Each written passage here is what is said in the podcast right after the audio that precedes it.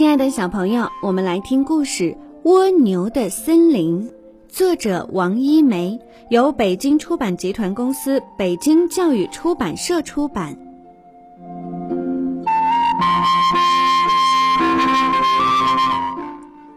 蜗牛生活在一片草地上，对于蜗牛来说，这里就像是一片茂密的森林。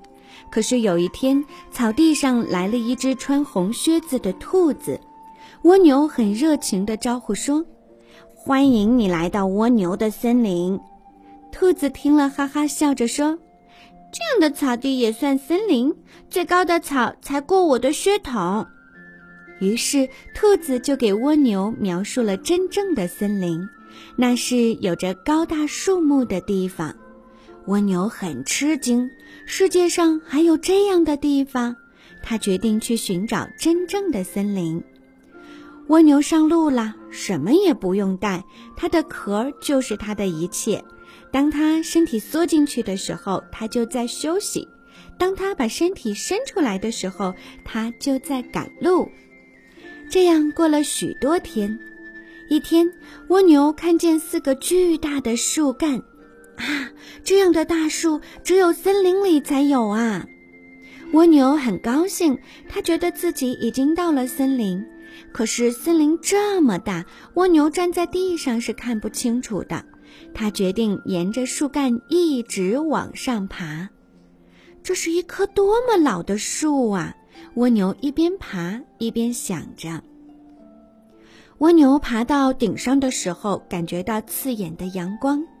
哦，原来它到了大象的背上，那粗粗的树干原来是大象的腿。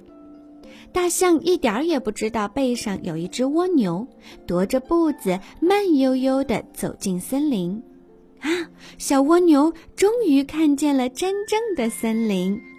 太阳光斜斜地透过茂密的树叶，像星星一样洒在地上，也洒在蜗牛的贝壳上。这时候，森林里来了一个巨人，大象很热情地招呼他：“请休息一会儿吧，这里是大象的森林。”巨人哈哈笑着说：“森林这里的树就和小草一样，才能到我的膝盖。”是啊，大象在巨人面前显得很小很小，森林就在巨人的脚下。巨人说。再见，小小的大象，我要到我自己的森林里去了。对呀，巨人一定有着巨大的森林。当大象又经过草地的时候，蜗牛顺着它长长的鼻子下来了。兔子看见这一切的时候，简直都惊呆了。